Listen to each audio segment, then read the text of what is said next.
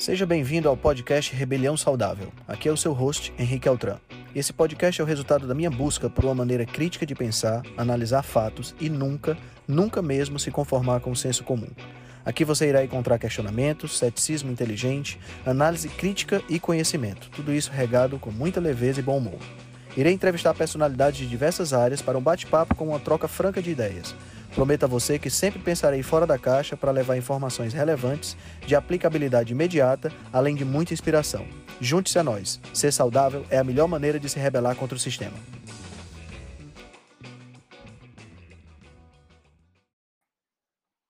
Pronto, estamos gravando. Muito bom. Bom dia a todos. Sejam bem-vindos a mais uma reunião da Rebelião. Nossa ideia hoje é falar um pouquinho sobre gordura saturada, pegando aí como gancho o post que a Fernanda fez nessa semana sobre é, os efeitos de resistência à insulina da gordura saturada que a gente produz e o, a sequência de posts que eu concluí hoje sobre um artigo de revisão falando também sobre a questão da gordura saturada. Fê, como você está com o horário contado, você quer começar?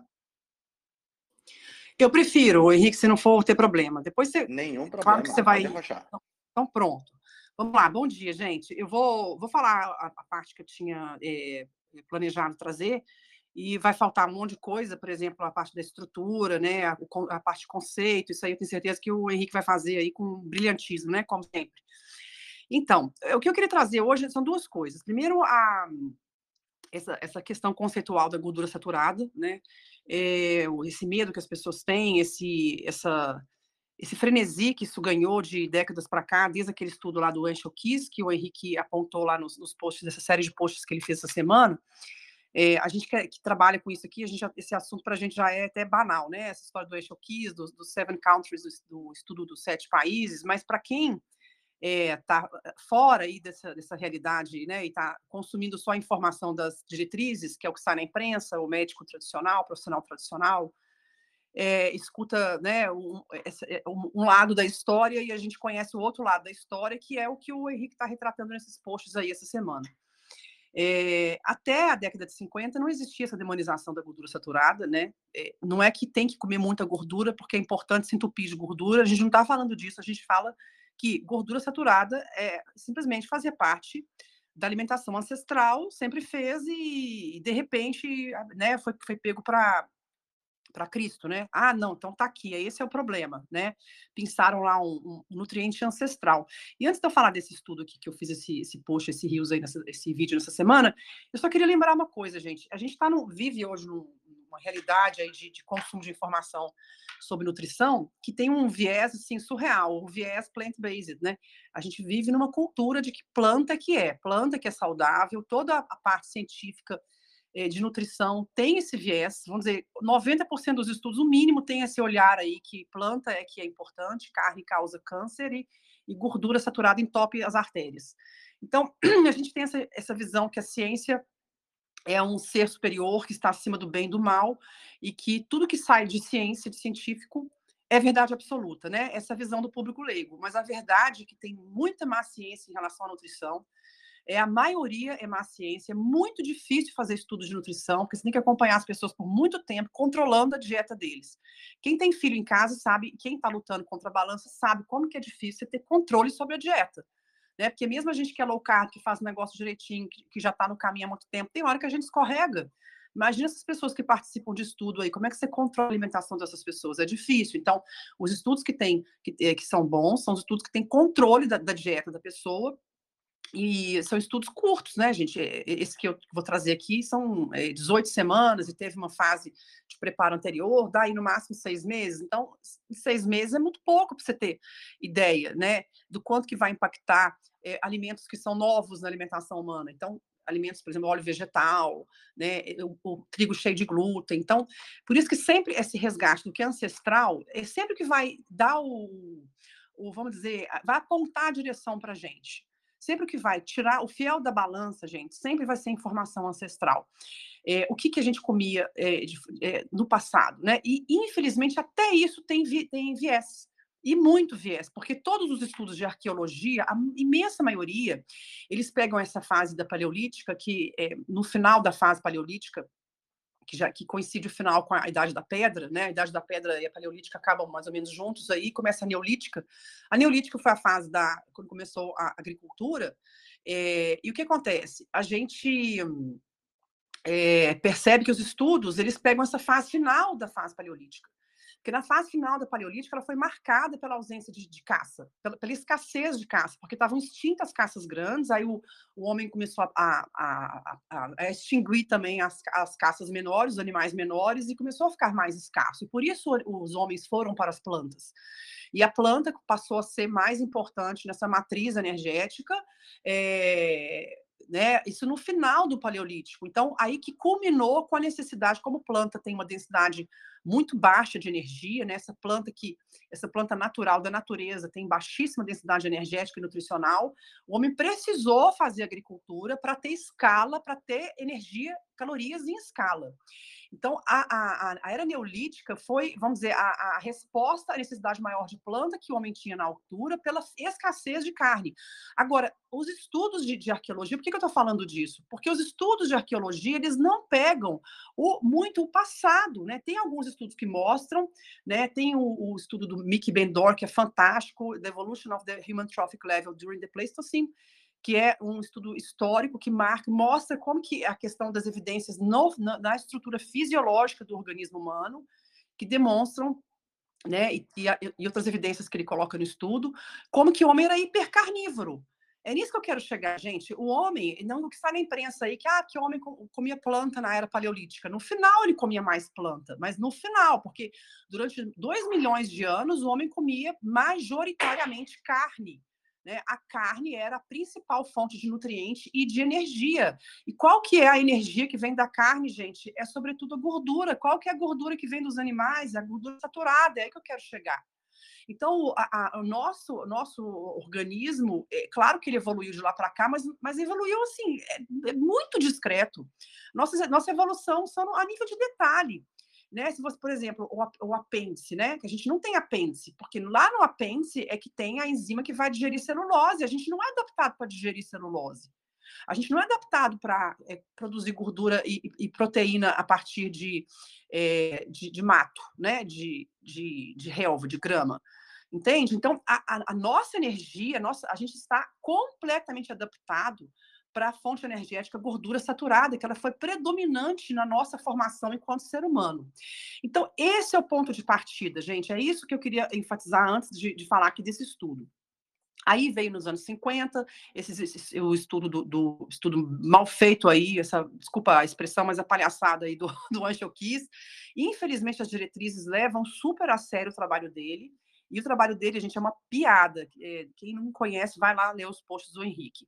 Então, gente, é, só para lembrar, em 2020 a gente teve uma revisão sistemática, Saturated Fats and Health, no JAC, que é Journal of American é, College of Cardiology, que é um tudo é, estado da arte, uma revisão que diz que não não existe evidência científica para limitar o consumo de gordura saturada a 10% das calorias diárias como como dizem as diretrizes americanas, né? E, e vários outros estudos têm demonstrado que é, essas, essas evidências científicas para condenar, para limitar a gordura saturada, elas, não, elas são extremamente frágeis, não existem evidências científicas para isso. Agora, tem uma coisa muito interessante, eu já entro no vídeo aqui, no assunto do vídeo que eu soltei essa semana, é, é, é o seguinte, gente, o, o, Ben Bickman sempre faz conteúdo sobre a coisa das ceramidas, porque ele é um pesquisador sobre as ceramidas. O que, que são as ceramidas? São uma, é uma, uma molécula que se mete entre a, ele, ela fica em cima tampando, como se estivesse obstruindo a passagem do receptor de insulina na célula. Então, fica na camada externa da célula e essa ceramida atrapalha a sinalização da insulina com o receptor. E nessa ceramida, o que faz parte dela, o que é principal nela ali, é o ácido palmítico, que é uma gordura saturada. Então, realmente, a gordura saturada que vai formar, esse, essa ceramida ela é formada na camada externa celular pelo, pela, alimentação, né? Alimentação errada, vai formar essa gordura ali. Aí o Henrique, de repente, fala de gordura ectópica, né? Essa coisa da, da gordura visceral, da, da, inflamação, dessa gordura que a hipertrofia, né? A célula de gordura espirra gordura porque não aguenta mais tanta gordura e começa a escapar gordura por tudo que é lado e vai parar lá lá na, na célula, né? Vai parar no lugar que não devia. E esse ato palmítico, ele é, da onde que ele vem, né? Aí que está o pulo do gato, gente, porque a é, o senso comum, né, é, vamos dizer, as diretrizes é, de tudo, de nutrição, de medicina, vão considerar que essa gordura saturada e pronto, é gordura saturada da dieta. Ah lá, gordura saturada, então, porque isso causa, realmente, é essa gordura saturada, esse ácido palmítico, essa ceramida no meio do caminho da insulina com a célula, realmente causa resistência à insulina. E isso evoluindo vai é, cair na diabetes, né? Então, realmente, essa gordura saturada causa resistência à insulina. E pronto, gente, aí já é o suficiente para todo mundo condenar a gordura saturada. É, só que aí é o seguinte, tem vários estudos, e tem um aqui que é o melhor deles que o Ben Bickman selecionou, e foi em cima dele que eu, que eu peguei, que é, depois até posso colocar esse, esse, estudo, esse da Jaque, eu vou colocar lá no, no canal do Rebelião Saudável, é, que é um estudo, não vou falar o nome dele, que é um nome comprido aqui em inglês, eu vou colocar lá depois para vocês verem. É um estudo muito interessante, que ele vai demonstrar o quê, gente? Não vou ficar lendo o desenho do estudo aqui não, tal, porque depois não vale a pena. Quem é da área quiser ler, depois veja lá. É, ele pegou do, é um grupo, tá? Um grupo de 16 pessoas com obesidade, tá? Com obesidade, mas que não eram doentes, não tinha diabetes, não tinha nenhum nenhuma doença ainda instalada, só tinham síndrome metabólica, tá? Que é uma, uma, um quadro, né? Uma síndrome que antecede esses, esses, esses quadros de doença em si. E pegou as 16 pessoas e colocaram essas pessoas numa dieta de alto, é, alto carboidrato e baixa gordura, né? Então, high carb, low fat, e depois, depois foram gradualmente, ao longo do tempo, aumentando, diminuindo o carboidrato e aumentando a gordura. Ou seja, começou com high carb, low fat e terminou em, em, em low carb, high fat, né? Foi fazendo os estágios, cada estágio com, com, uma quantidade de gordura e uma quantidade de carboidrato que foi aumentando um e diminuindo o outro. sempre isocalórico, tá? Para manter sempre a caloria. E essas pessoas, essa dieta estava umas 300, 400 calorias abaixo da necessidade de cada um de caloria. Ou seja, a pessoa que tem necessidade de caloria de 3 mil estava recebendo lá né, um pouco menos de caloria. Ou seja, foi feito isocalórico de maneira individual para é, é, cada pessoa e com o. Como é que fala? O, a restrição calórica necessária para cada pessoa individualmente. Aí, esse estudo, gente, o que, ele mostrou? Que quando, quando as pessoas que receberam é, 84 gramas de gordura saturada, que era o máximo, né? Isso só de gordura saturada, gente, não é 84 gramas é, de consumo de gordura do dia, não, né? Porque sempre que você come uma fonte maior de gordura saturada, sempre tem lá monoinsaturada junto, poliinsaturada junto, um pouquinho, vai comer carne de boi, tem lá um pouquinho de poliinsaturada também. Tem um pouco de monoinsaturada, só que a saturada na, na carne do ruminante era prevalente mas tem todas lá. Então, 84 gramas só da saturada, já é, é, bastante, né? É bem mais que as 27 gramas de gordura saturada que as diretrizes americanas preconizam, né? Então, bem mais. Então, é, é, quando essas pessoas que fizeram é, high, high fat, low carb, né? Que chegaram aí a 47 gramas de carboidrato, 84 gramas de gordura saturada, essas pessoas não tinham gordura saturada na corrente sanguínea. Já as pessoas que fizeram low, uma, uma carga de, de, de gordura saturada bem menor, de 32 gramas, mas comeram 346 gramas de carboidrato, elas não tinham, elas tinham muita gordura saturada na corrente sanguínea, que era esse ácido palmítico, né? Ou seja, aí a explicação do Ben Bickman. O que que acontece? A pessoa que tem essa dieta, que é a dieta que as pessoas fazem, né? Que é muito carboidrato, especialmente, até no estudo fala, quando você tira a gordura da dieta das pessoas, elas ficam com fome, né? E elas vão acabar que naturalmente elas vão buscar mais o que? O que, o que as diretrizes dizem que ela pode comer à vontade, assim, comer mais, que é o, o grão que é o grão integral, o famoso grão integral, né? Cereais. Então as pessoas vão para o carboidrato muito mais, o consumo de carboidrato é muito maior quando você tira um nutriente importante como a gordura, especialmente uma gordura natural como a saturada. Então, gente, o que acontece? É, é, essa, é o que ele explica. Essas pessoas que têm um consumo maior de carboidrato, né, o regente aí é a insulina. A insulina alta, ela vai, e esse, excesso de carboidrato, a pessoa vai fazer lipogênese de novo. Né? A gente produz gordura é, pelo excesso de carboidrato, e esse, essa gordura que a gente produz é justamente o ácido palmítico. Então, a, a, a, gente, a, gordura, a gordura saturada que está achando lá na corrente sanguínea das pessoas não é da dieta. Né? A, pessoa que está com a insulina baixa e consome gordura saturada, primeiro, você vai ter prioridade, prioridade oxidativa, você vai tende a queimar, você não tem carboidrato para você queimar primeiro, você vai queimar de cara ali um pouco da gordura, você já vai usar. E o que precisar estocar, esse é outro ponto importante que o Ben Bickman explica. É a, essa gordura saturada que a gente estoca em baixa insulina, a gente vai quebrar, o nosso organismo coloca uma dupla ligação da gordura saturada e ela vira monoinsaturada. Então, o nosso organismo estoca a gordura saturada da dieta, é, quebrando e transformando essa gordura em monoinsaturada, para fazer aquela, aquela coisa da, da densidade da célula né? Que é para ficar mais líquida no, no, meio celular, ficar mais líquido. Então, essa gordura vai ser transformada em monoinsaturada, que é a gordura do azeite, né? Que os nutricionistas todos aí é um consenso da comunidade que azeite é saudável.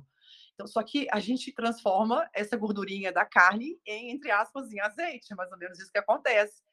Só que, gente, esse estudo aqui que eu apresentei, esse é de 2014, tem nove anos de lá para cá, como é que isso não sai no jornal? Como é que os, os profissionais de saúde que trabalham pelas diretrizes não conhecem isso, é uma coisa assim assustadora. E outro ponto que eu queria falar por último para concluir, assim, é, essa coisa de confundir gordura da dieta com gordura corporal, isso, isso é, é, é, muito complicado, é muito comum isso. Né? Ah, diabetes é gordura. Porque diabetes, ok, é gordura, sim, é gordura que está lá do fígado, é gordura visceral. Mas isso é, é gordura da dieta? não é gordura da dieta, isso é, isso é carboidrato da dieta. Né? Aí, outra, outras questões que eu lembrei também. Esse estudo do eritritol, aí, só para pontuar. O que eles fizeram, eles, eles, eles estudaram eritritol.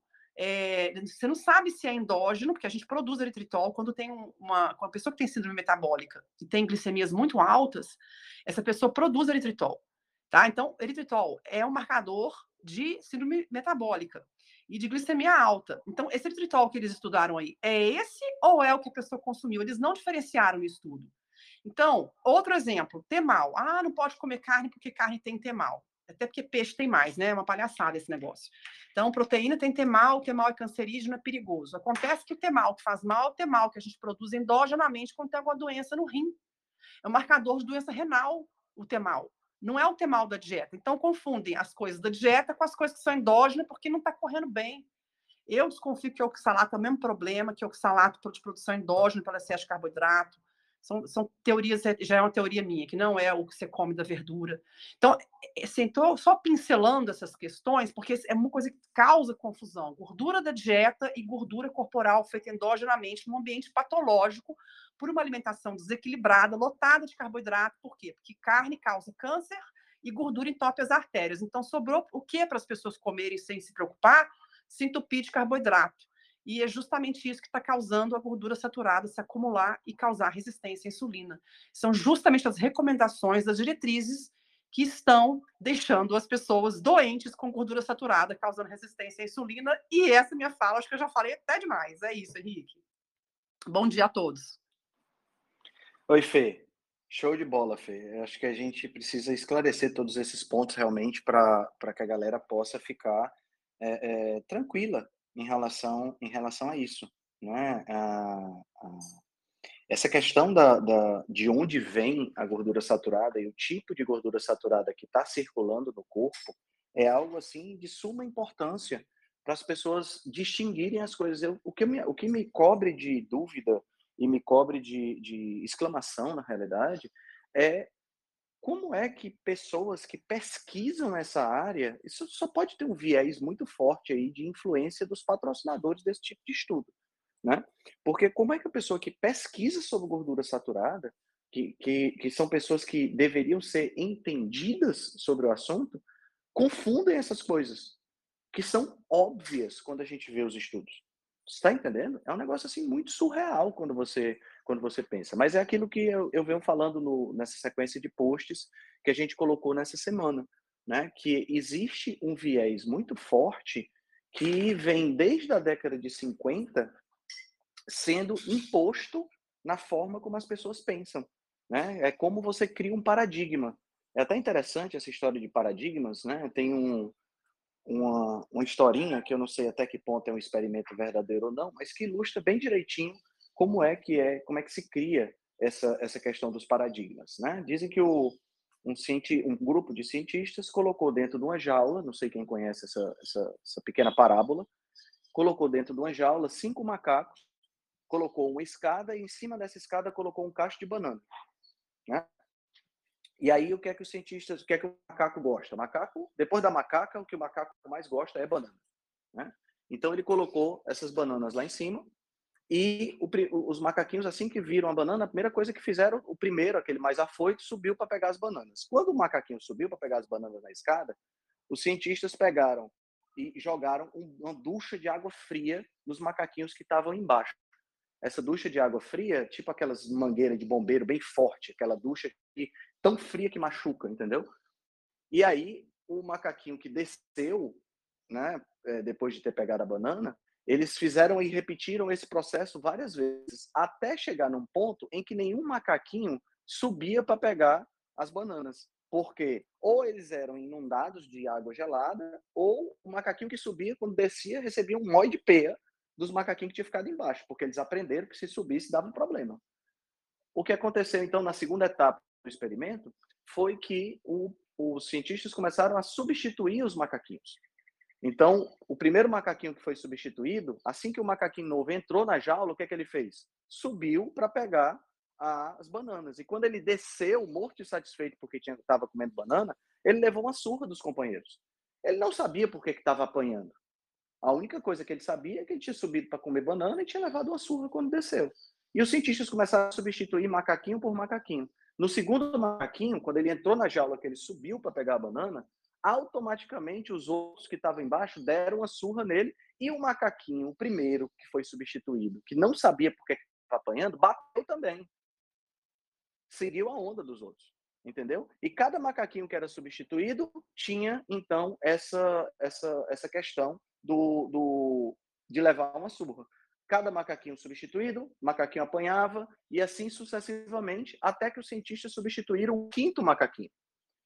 E quando substituíram o quinto macaquinho, o que é que aconteceu? Esse macaquinho também foi pegar banana, esse macaquinho também apanhou.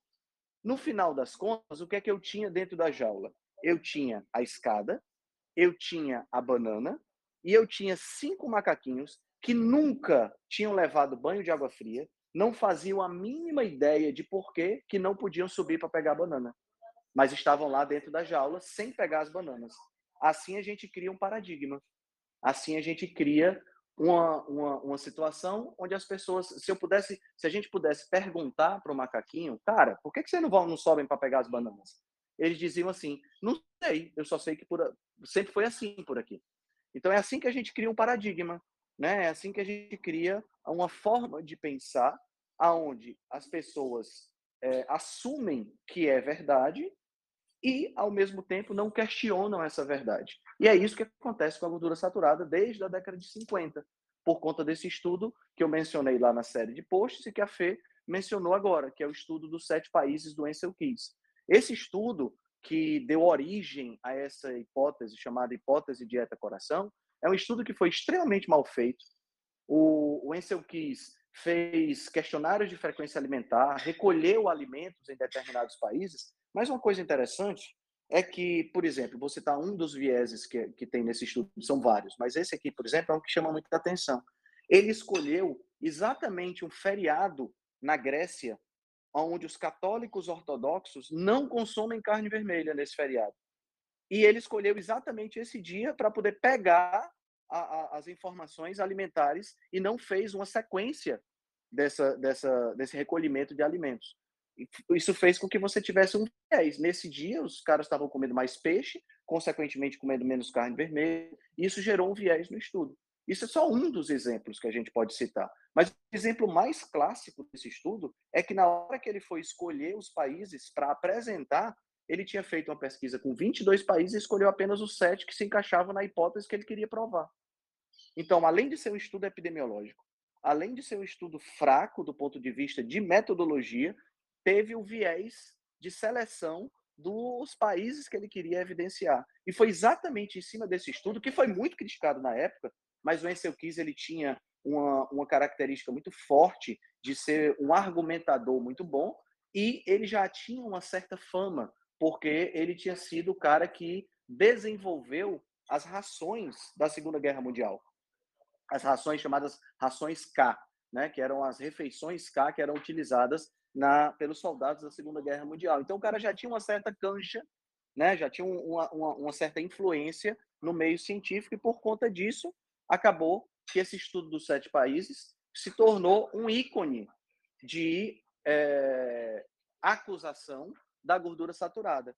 E quando a gente pensa na, na quando a gente pensa na, na, nesse estudo, né, e a gente tenta depois, ao longo desses 73 anos, né, que nós já estamos 73 anos da publicação desse estudo, quando a gente pensa nessa, nessa, nesse tempo, não tem nenhum estudo que mostre conclusivamente que a, que a gordura saturada é realmente um problema do ponto de vista é, do ponto de vista de doenças cardiovasculares, né?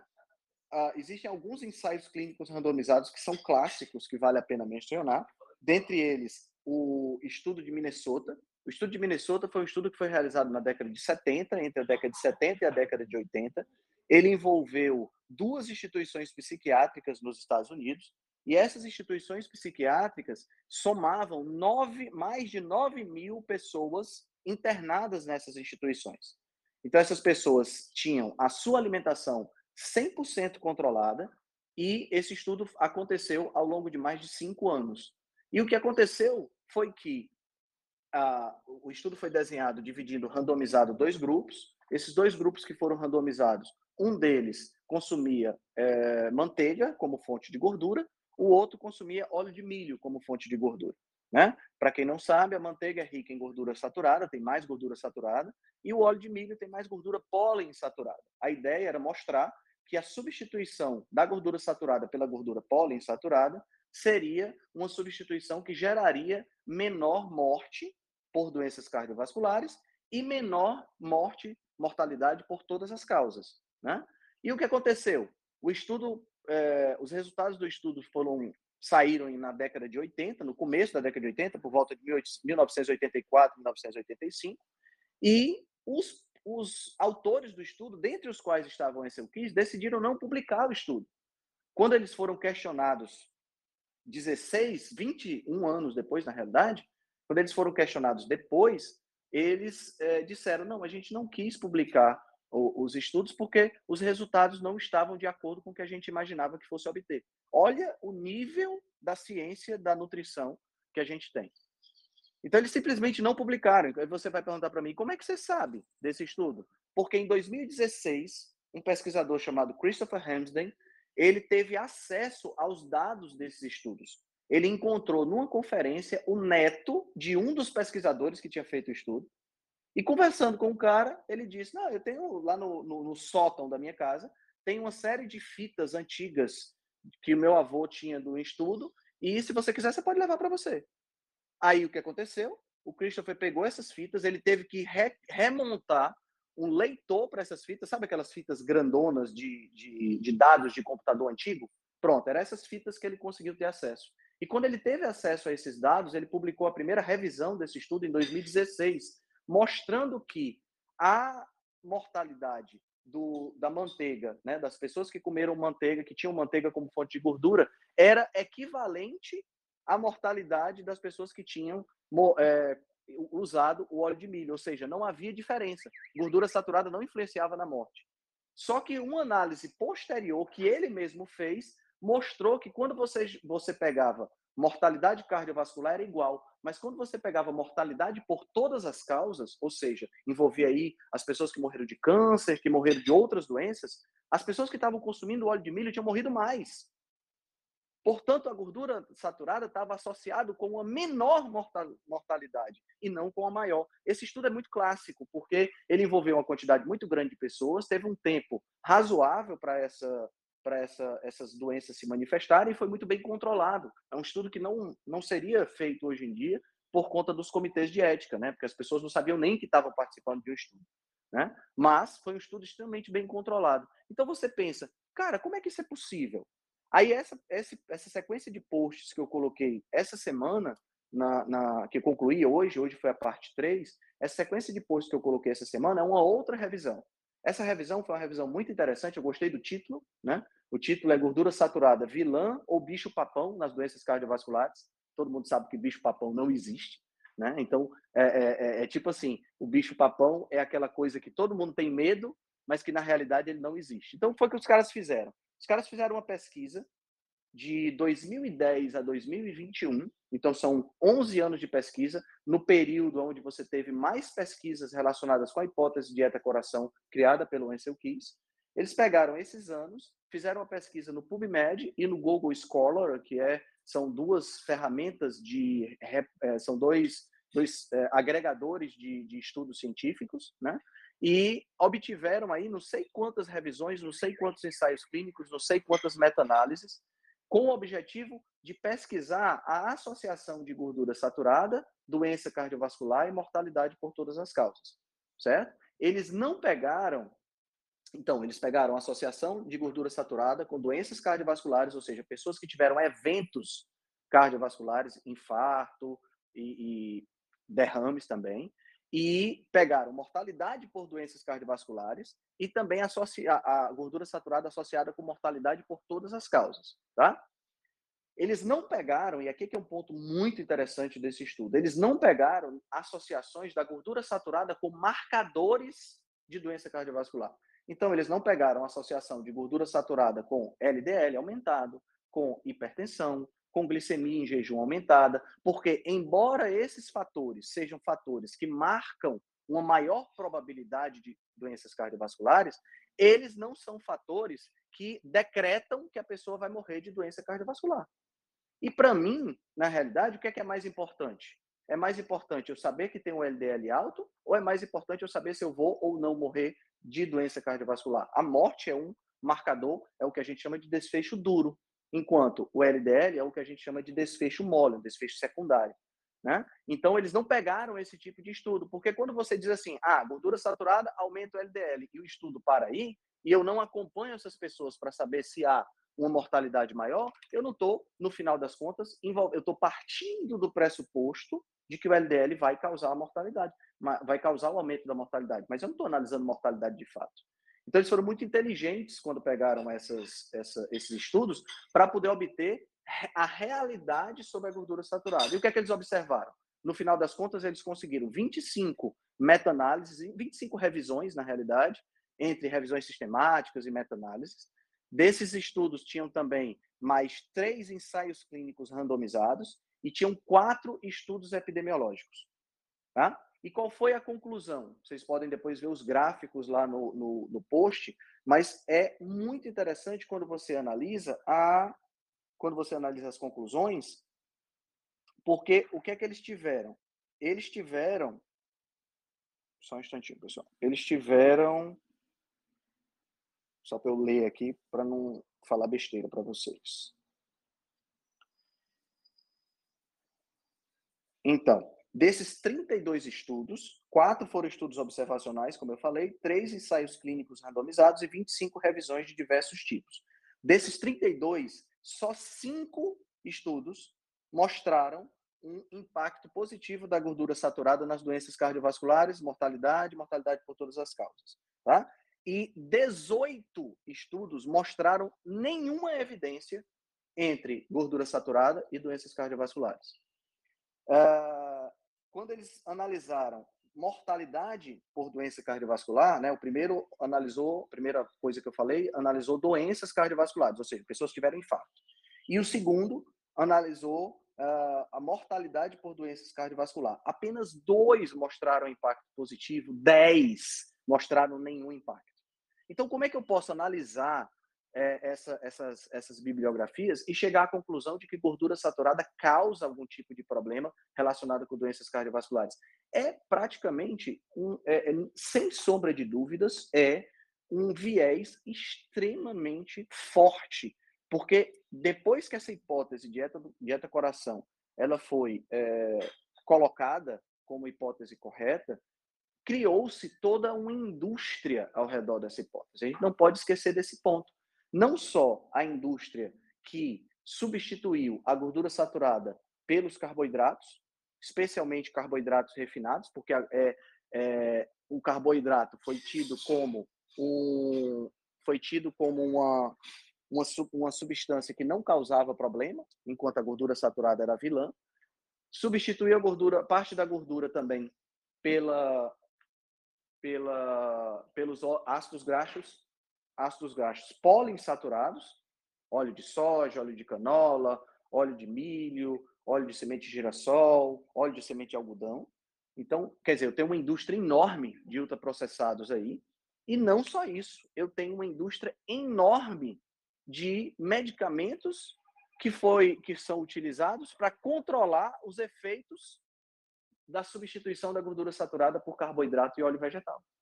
Então, é, o poder econômico que está ao redor dessa, dessa, dessa indústria é muito forte. Então, da mesma forma que a gente tem a carne vermelha sendo condenada injustamente porque não se sustenta, e muitas vezes, como é o caso das revisões sistemáticas e meta-análises que foram publicadas no final de 2019, aonde diversas organizações tentaram barrar a publicação dessas, dessas meta-análises, quer dizer, um negócio assim totalmente antiético, anticientífico de todas as formas possíveis, a gordura também sofre da mesma, do mesmo mal. Né? A gordura sofre também dessa mesma questão. Então, a, a, a, a questão é, mais uma vez, como a Fernanda colocou, que eu acho muito importante, a questão é, a gente não está aqui é, sugerindo que você pode simplesmente comer. É, Ciro, eu já te permiti falar, tá? Já, já liberei teu microfone. Deixa eu só concluir aqui. Eu que, gostaria muito da sua contribuição. A gente não está dizendo aqui que você pode comer, sei lá, é, comer uma, um, um stick, uma barra daquela de manteiga todo dia, porque a gordura saturada não tem nenhum problema. Não é isso que a gente está falando. Comer um, uma barra de manteiga todos os dias é a mesma coisa de você estar tá, é, comendo uma lata de leite condensado todos os dias. Você está mesma coisa, claro, não metabolicamente, mas do ponto de vista de hábito, você está simplesmente ingerindo uma alta quantidade de um alimento que é ultraprocessado e refinado, que é processado e refinado, né? Então, quer dizer, o leite condensado é apenas leite evaporado. Né? A, a, manteiga é um concentrado de gordura do leite. São dois alimentos extremamente processados, que têm como base o laticínio. Então, você está simplesmente usando isso como desculpa, dizendo, ah, se gordura saturada não faz mal, então eu posso comer a, alimentos que tenham gordura refinada na sua composição. Não é isso que a gente está dizendo. Né? Como a Fernanda falou, a gente está sugerindo aqui para você não ter medo da gordura natural dos alimentos sabe? É você não ter medo de comer, por exemplo, a gordura que está lá na carne vermelha, é você não ter medo de comer a pele do frango. Nossa, quantas pessoas eu recebo no meu consultório que ficam, ah, mas eu tiro a pele do frango porque eu tenho medo de ter um ataque do coração. Gente, isso não se sustenta cientificamente, não se sustenta praticamente, na prática também não se sustenta. Tá? Meu amigo Ciro, você queria dar uma palavra, por favor, fique à vontade. Opa, bom dia pessoal. É, já faz bastante tempo que eu não passo por aqui, então para quem não sabe, né, eu sou cardiologista e eu queria contribuir, na verdade, porque por muito tempo eu, eu pensei, mas eu, primeiro que eu pensava que gordura fazia mal, porque foi o que eu estudei tanto na faculdade como na residência de cardiologia e tudo mais. Até que eu comecei a ouvir a história contrária e a pesquisar mais a fundo. E inicialmente é, eu pensei, eu comecei a achar assim, ah, mas foi por acaso, eles não sabiam. E, Henrique, aí eu queria só corrigir algumas coisas. A, o estudo de Minnesota, que você citou, ele pesquisou sim até os valores de LDL e mostrava que o óleo vegetal reduzia o LDL, mas essas pessoas que, apesar de reduzir o LDL, eles morreram mais do que as pessoas que consumiam gordura saturada e mantinham o colesterol normal, né? Ou sim, sim, alto... não. O que, o que eu disse, Ciro, é que a revisão que eu coloquei ontem não levou em consideração essa, esses, esses estudos, entendeu? Não, sim, não sim. foi o estudo de Minnesota, sim. É, mas o que, que eu queria dizer, assim, ó, é, a, a hipótese dieta-coração, que né, você chegou a falar ali como se a partir dela surgiu todo um mercado, seja alimentício, né, das indústrias alimentícias e uh, de medicamento, eu já penso que foi o contrário. Eu acho que isso tudo foi arquitetado, né? Porque para entrar esses, esses, digamos, esses medicamentos e, e essa alimentação, colocar como se fosse a fonte principal para a saúde como um todo, né? Por que, que eu falo isso? Primeiro, Ansel Keys, que foi o que produziu mesmo aquela a ração na Segunda Guerra Mundial, né? A ração K, ração K é porque a Kellogg's que fez. E a Kellogg's, né, todo mundo já sabe que é uma das maiores empresas aí de cereais no mundo todo. Então, assim, é, a gente já tinha evidência de que não fazia bem, né, que as pessoas morriam mais, mas foi empurrado goela abaixo de qualquer forma em todos os congressos, sociedades de cardiologia, mundo afora, para vender essa, essa hipótese. Tanto é que a dieta do Mediterrâneo não foi testada com a dieta padrão tradicional, vamos falar assim, né, com gordura saturada à vontade, entre aspas, né? Ela só foi testada contra a dieta hipótese, na, da, da hipótese dieta coração, que é reduzindo a gordura saturada. E ainda assim, a dieta mediterrânea, que nada mais é do que uma, uma dieta que tem um pouco mais de gordura do que a dieta da hipótese coração, é, ela mostrou que reduzia a mortalidade. Ou seja, essa hipótese que eles colocaram para a gente e que a gente não pode nem questionar, que senão todos os conselhos começam a, a, a, nos atacar, ela é tão ruim que nem ganha de uma dieta pior do que seria a nossa dieta tradicional, né, que nossos antepassados comiam. Mais ou menos era esse ponto que eu queria levantar aqui, que assim, é, eu acho que a gente, né, como da rebelião, pessoas da low carb, dieta carnívora, a gente fica com muito receio de falar de, de, de falar sobre teorias da conspiração. Mas cada vez eu fico essa hipótese na minha cabeça é, aumenta mais. Não sei se ficou claro. Ficou claro, sim, Ciro. Eu, eu, eu concordo em parte com o que você está colocando, até porque a gente, se a gente pegar em termos cronológicos, né, a gente tem aí uma, uma uma questão, por exemplo, as estatinas só vieram surgir na década de 70, então a gente tem, tem, tem muito que discutir, tem muito que, o que a gente, é, é, eu diria, é, desvelar ainda, né? Não tem como a gente ter nenhum tipo de conclusão. Mas uma coisa que você falou que é extremamente interessante e que eu acho que faz parte realmente da, da de toda essa questão é essa, esse movimento que existe para e dentro da nutrição isso é muito claro movimento que existe para acusar realmente a, a, a, gordura saturada, né? Quando a gente vê essa, essas revisões de 2019 que tentaram ser silenciadas, né? Porque elas falavam sobre a questão da gordura da, da, da carne vermelha, né? Que e as associações veganas e vegetarianas quiseram barrar a, a, a, a, publicação dessas, dessas revisões, aí a gente fica, porra, que ciência é essa? Né? E a gente sabe que existe muito viés, a maior parte dos estudos que, que vem desse, dessa questão, e a gente é ser humano, né? Ser humano tem sempre viés. Então, realmente é, é uma questão que a é. gente deve levar, deve levar em consideração, né? Isso, e colocando junto dos artigos que o Ansel Kiss é, usou para defender a sua hipótese, só de colocar o estudo de Minnesota e também tem o outro estudo que é o Sydney Heart Study, qualquer um dos dois já anulava completamente a hipótese.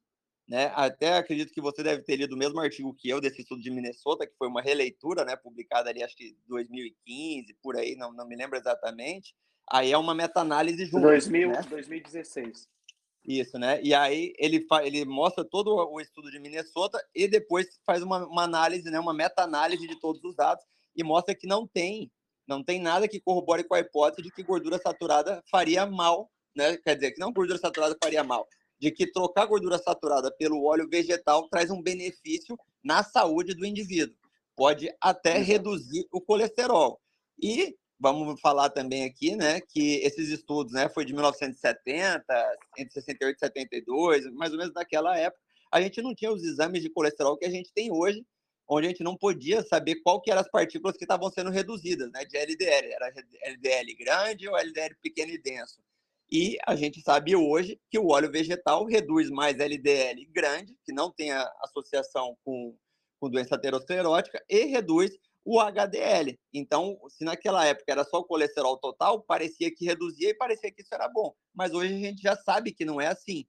E o que eu. Só, só para finalizar também, que eu tenho que sair para trabalhar agora, é que parece que assim as pessoas não querem saber. As pessoas que eu falo, as pessoas que estão ali no comando, fazendo essas diretrizes, donos é, que são presidentes de sociedades, porque quando você tenta falar com colegas a respeito disso, ou tenta mostrar para algum professor, eles parece que se negam a ouvir. Eles falam assim, não, não, não eles não leem o estudo que você está apresentando.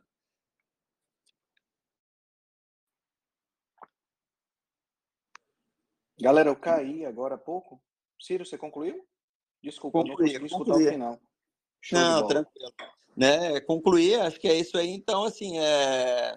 bom, como você falou, né, não, não devemos temer a gordura, nem substituir a gordura saturada por outro tipo de gordura hidrogenada, que quando se vocês verem o processo para essa gordura ser chegar até a sua mesa é alguma coisa horrorosa. mas que também, né, assim como a gordura, assim como o carboidrato, eles são energia e o excesso disso capaz que possa te fazer um mal.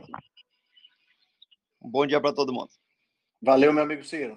Show de bola, hein? Boa sorte aí no, no, no seu, na sua questão aí com o CRN. Valeu, alguém, obrigado. Alguém gostaria de dar mais alguma, alguma, alguma contribuição, pessoal?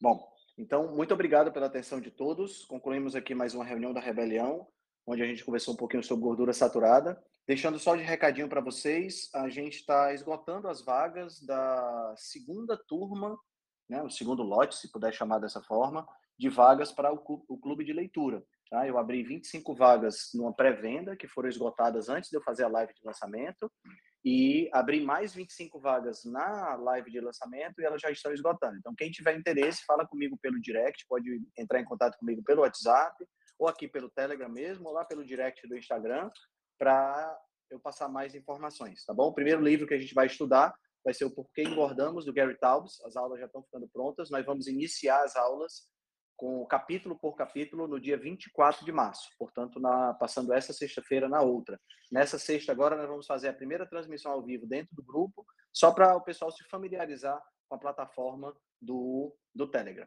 Tá bom? Muito obrigado pela atenção de todos. Um excelente restante de semana para vocês. E a gente se encontra na próxima quarta-feira na reunião da Rebelião.